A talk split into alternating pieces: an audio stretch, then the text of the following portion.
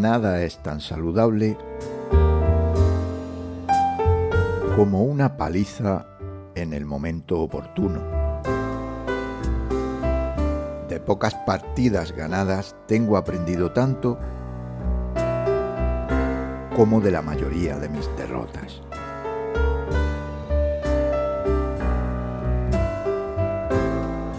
José Raúl Capablanca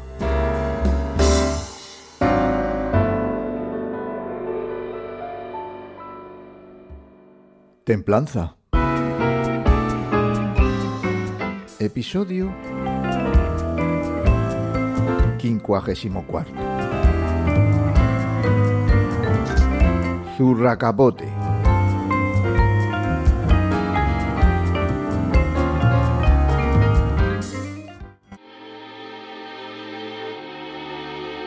Por más que alguien explique que cuando se recibe una tunda lo importante no es la pelea en sí, sino la forma en que te sacudes el polvo mientras te levantas. Bien distinto es asumir esa lección y practicarla cuando estás en el suelo dolorido. Y lo malo no son esas palizas a base de puñetazos y patadas, sino las que se reciben a veces a cuenta de sucesos vitales inevitables llegados inopinadamente como despachados por la ira de un dios griego. A lo largo de estos 53 programas se ha pretendido infundir ánimo e incluso se ha exhibido un optimismo beligerante condicionado por las circunstancias. Es mejor no quedar varados en las derrotas, sino aprender de ellas y en consecuencia hemos señalado la endeblez del enemigo globalista, exponiendo sus fracasos y jaleando nuestras victorias. El mal siempre acecha, y aunque hablemos con orgullo de los asaltos coronados con éxito, reconozcamos que esto no ha hecho más que empezar. En el presente episodio, penúltimo de la quinta temporada, quiero agradecer en primer lugar los numerosos comentarios emitidos. Durante este largo periodo de inactividad estival, hemos descendido solo 200 puestos en la clasificación general. No obstante, en la de política y opinión, hace semana y media nos encontrábamos en el 56 pisándole los talones al podcast del infame globalista Iglesias. Ignoro qué algoritmo aplica Ox para hacer subir o bajar, pero desde luego hemos oscilado por debajo de las 100 escuchas diarias y supongo que los podcasteros cercanos en la clasificación tendrán muchas más. La ausencia de emisiones ha sido atemperada por vuestras aportaciones como oyentes que, estoy seguro, habrán contado para el cómputo del interés en el escalafón. Parte del tiempo que no empleo en la elaboración de los episodios lo dedico a dos redes sociales, Telegram y Twitter. A lo largo del lapso entre el capítulo anterior y este, Musk ha hecho de esta segunda plataforma un auténtico desastre. Ha intentado destruirla por todos los medios y lo está consiguiendo. Sus desmanes son los siguientes. En los tweets que ves aparece gente que no sigues, mientras que a otros que sigues no los ves nunca. Empecé silenciando a todos los advenedizos, aunque la tarea es ardua porque son cientos o miles. El propio Elon Musk se ha metido con sus tweets y se presenta como campeón de la libertad, lo que está muy lejos de ser cierto. Sin embargo, la cuestión es que, viendo en su propia familia cómo el enemigo woke gana terreno, está muy sensibilizado con el tema del control parental sobre los hijos y el transexualismo. El buscador lleva meses no operativo. Te tienes que conformar con lo que te venga, pero no hay posibilidad funcional de investigar. La censura campa por sus respetos, el shadow banning es habitual y los tweets críticos de una cuenta con mil seguidores los ven 4 o 5. Finalmente, en sus ansias aniquiladoras de la red, se ha cargado al pajarito, lo que ha caído como un jarro de agua fría sobre los inocentes seguidores. Si en el episodio 37 titulado Tolilis se hacía un repaso de la contestación generalizada a las chorradas publicadas en los periódicos, ahora se puede comprobar que la opinión pública en su conjunto se manifiesta abrumadoramente en contra de los ataques tecnocráticos contra la población. En cualquier caso, la derrota de los totalitarios en el campo de la aprobación social pese a todos los esfuerzos por silenciar y perseguir a la disidencia, es aplastante. Los comentarios a cualquier noticia van siempre en el mismo sentido. Quisiera aludir aquí a una frase que me ha llamado la atención en los comentarios del canal y voy a ligarla a otras con un tono similar. La expresión a la que me refiero es ¿y tú de dónde sales? Hay otras del mismo Jaez empleadas a diario con suma ligereza, como quítate de en medio o siempre estás en medio, las cuales tienen en común que el que las pronuncia se sitúa en el centro, en un lugar imaginario en el que todo rota alrededor suyo, y consecuentemente la situación o las intenciones de los que le rodean ocupan en su débil imaginario un lugar episódico, que considera irrelevante, te dicen que estorbas, que estás en medio, pero ¿en medio de qué? En medio, claro está, del camino del sujeto que se arroga la cualidad de protagonista, de quien piensa que lo que él hace en ese momento es lo verdaderamente importante. Pero todas las personas tenemos nuestro camino y nuestra intención. A lo mejor tú eres quien está obstruyendo mi camino, quizás en tu estrechez de planteamiento no otorgas a los demás la autonomía y la libertad que les es propia. ¿Que de dónde salgo? ¿Quién es el observador y quién el observado? ¿Acaso por un raro conjuro cuántico lo que tú no observas puede presumirse que no existe?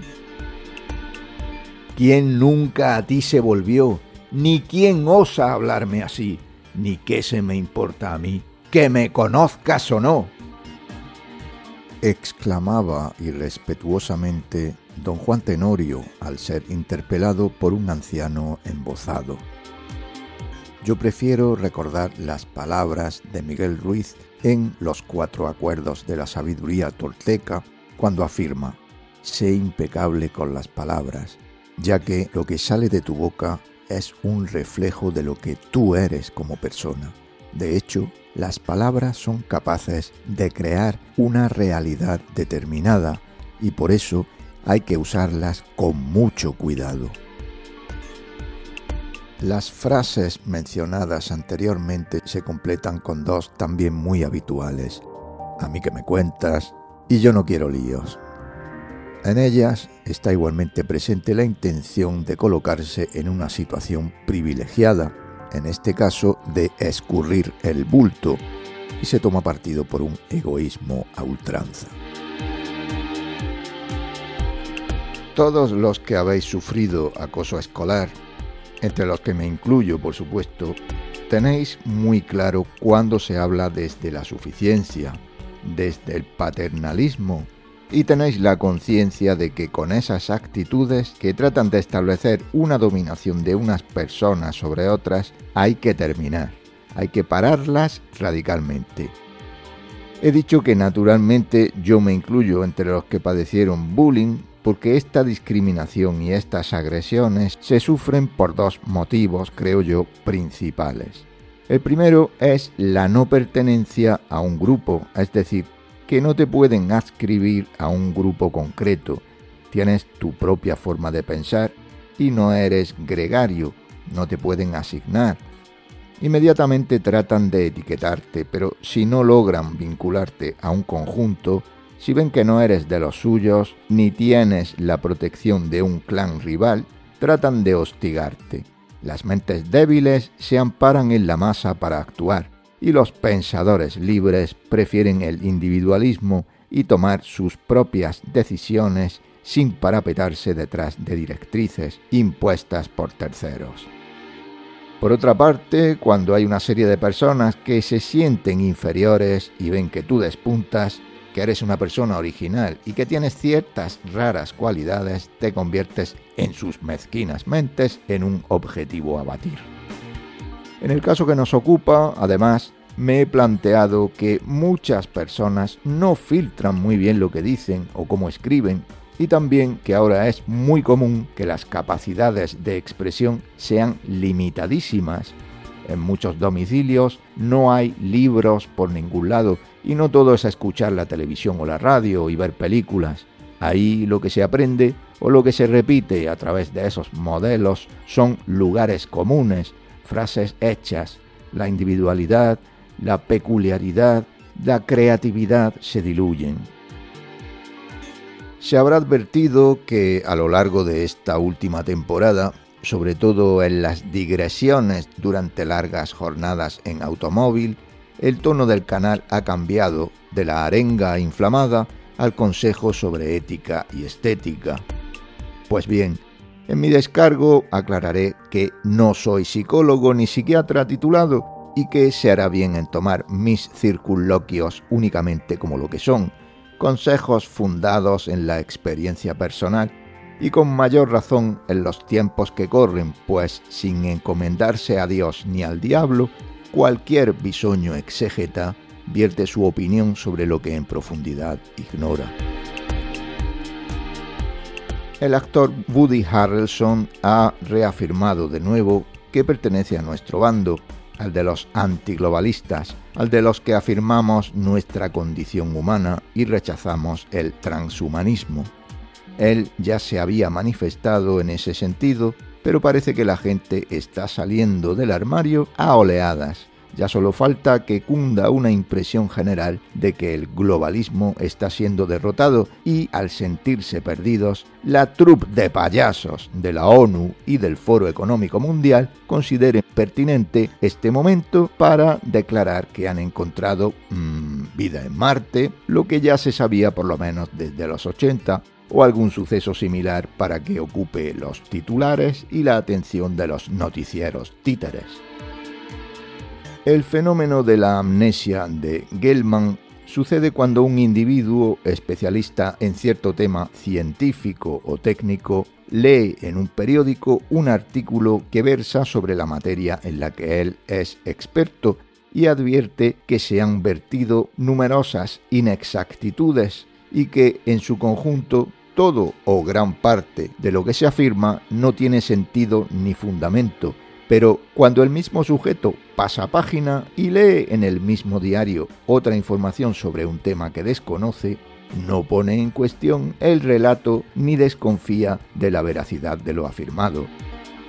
Para algunos, que han descubierto flagrantes engaños en más de una ocasión, este efecto amnésico no se produce con la misma intensidad y tal vez aplican con mayor frecuencia silogismos que hacen dudar acerca de hechos generalmente aceptados. En cualquier caso, a continuación enumero atentados de falsa bandera reconocidos que provocarán en algunos una molesta disonancia cognitiva. 1. La campaña de difamación contra España acusándola del hundimiento del acorazado Maine en el puerto de La Habana para provocar la intervención de Estados Unidos en la guerra hispanoamericana. 2. El incidente Mukden o de Manchuria, autosabotaje de los japoneses con el objeto de invadir esa provincia china. 3. Los ataques nazis contra compatriotas alemanes para culpar a Polonia y justificar su invasión. 4. El incendio del Reichstag en 1933 para culpar a los comunistas. 5. El ataque soviético sobre la aldea rusa de Mainila para justificar la llamada Guerra de Invierno contra la vecina Finlandia. 6. La ejecución soviética de 20.000 polacos al comienzo de la Segunda Guerra Mundial culpando a los nazis. 7. Los incidentes provocados por los Estados Unidos en el Golfo de Tonkin en 1964 con la intención de entrar en la Guerra de Vietnam.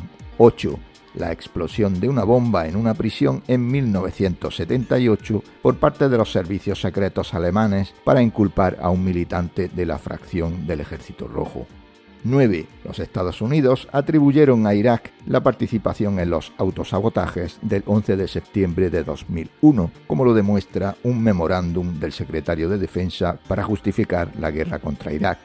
10. Personalmente contemplé cómo miembros de la policía, con un atuendo negro similar, arrojaban objetos e increpaban a sus compañeros durante la masiva manifestación que rodeó el Congreso de los Diputados en Madrid en septiembre de 2012.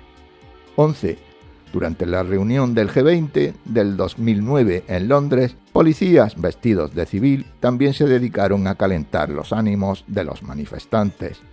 12 los francotiradores del Euromaidán eran militares y paramilitares georgianos contratados por el presidente Mikhail Saakashvili, enemigo de Yanukovych y títere del llamado gobierno mundial. 13. La matanza de la estación de Bolonia en 1980, llevada a cabo por la red Gladio, y finalmente 14, los recientes sabotajes a los gasoductos del Mar del Norte, también a cargo de los Estados Unidos con cobertura de la OTAN. Noticias. Algunas fuentes cifran los fallecidos por las sustancias experimentales en 20 millones, mientras que otras los suben a los 30. Los afectados por enfermedades consecuencia de las inoculaciones se dice que son más de mil millones. Estos números, aun siendo muy elevados, no se acercan a los que se preveían en un principio. Aún así, se confirman datos muy preocupantes que coinciden plenamente con los establecidos en este canal. Al menos el 3% de los inoculados con la ponzoña de Moderna han desarrollado miopericarditis, una enfermedad cardíaca de suma gravedad. Cabe recordar que en el episodio 18 de enero de 2022, titulado Tu inopia mata, calculamos una incidencia de la pericarditis de entre el 0,5 y el 6%, y lo hicimos exclusivamente aplicando una regla de tres comparando los tenistas que hubieron de retirarse por enfermedad en el Open de Australia y en el de Estados Unidos con el número total de participantes. ULEZ. La batalla de Londres. Las zonas de emisiones ultra bajas están siendo ampliamente contestadas y la banda globalista británica sufre una derrota tras otra. Si durante la semana pasada se llegó a 150 cámaras rotas o hurtadas, durante la actual la cifra ya supera las 500. Los ciudadanos consideran héroes a los liberadores de estas zonas sustraídas a la libertad de tránsito y los han honrado con el apelativo de Blade Runners, un nombre muy acertado para los combatientes de la libertad que se enfrentan a los transhumanistas cuyo objetivo es convertir a los seres humanos en cyborgs los profesores del estado de Nueva York que decidieron no jugarse la vida sometiéndose a experimentos letales y que fueron despedidos han sido readmitidos y ahora se les deberán abonar los atrasos. La sobremortalidad sigue aumentando y el descenso poblacional en los países europeos se pretende encubrir con el favorecimiento de una inmigración masiva descontrolada. Los ciudadanos europeos están muy quemados respecto a este tema con los disturbios que se están produciendo y el establecimiento de barrios a los que la policía no accede, pero para algunos, como los suecos, los catalanes o los franceses, parece que la masa crítica musulmana se ha excedido y nada puede hacerse ya.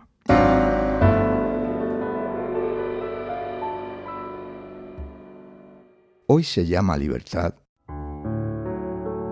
a la servidumbre que exige la planificación técnica del mundo y democracia al seguidismo acéfalo con que las masas actualizan el voto de conformidad a su condición de galeotes del peor de los mundos posibles. Aun si en las horas que supone de máxima vigilia el ciudadano corriente permanece confinado en una semi-inconsciencia fácil de gratificar, de nuestros días lleva consigo el resentimiento traumático de haber sido estafado en cuanto a promesas de bienestar y estabilidad se refiere. Su esperanza ya no reposa sobre el amable porvenir de opulenta y ociosa despreocupación que desde muy niño le vendieron los sucesivos manipuladores que hubo conocido, sino en el deseo subterráneo de tomarse al fin la revancha contra la mendacidad de un sistema que se ha mofado innumerables veces de su credulidad.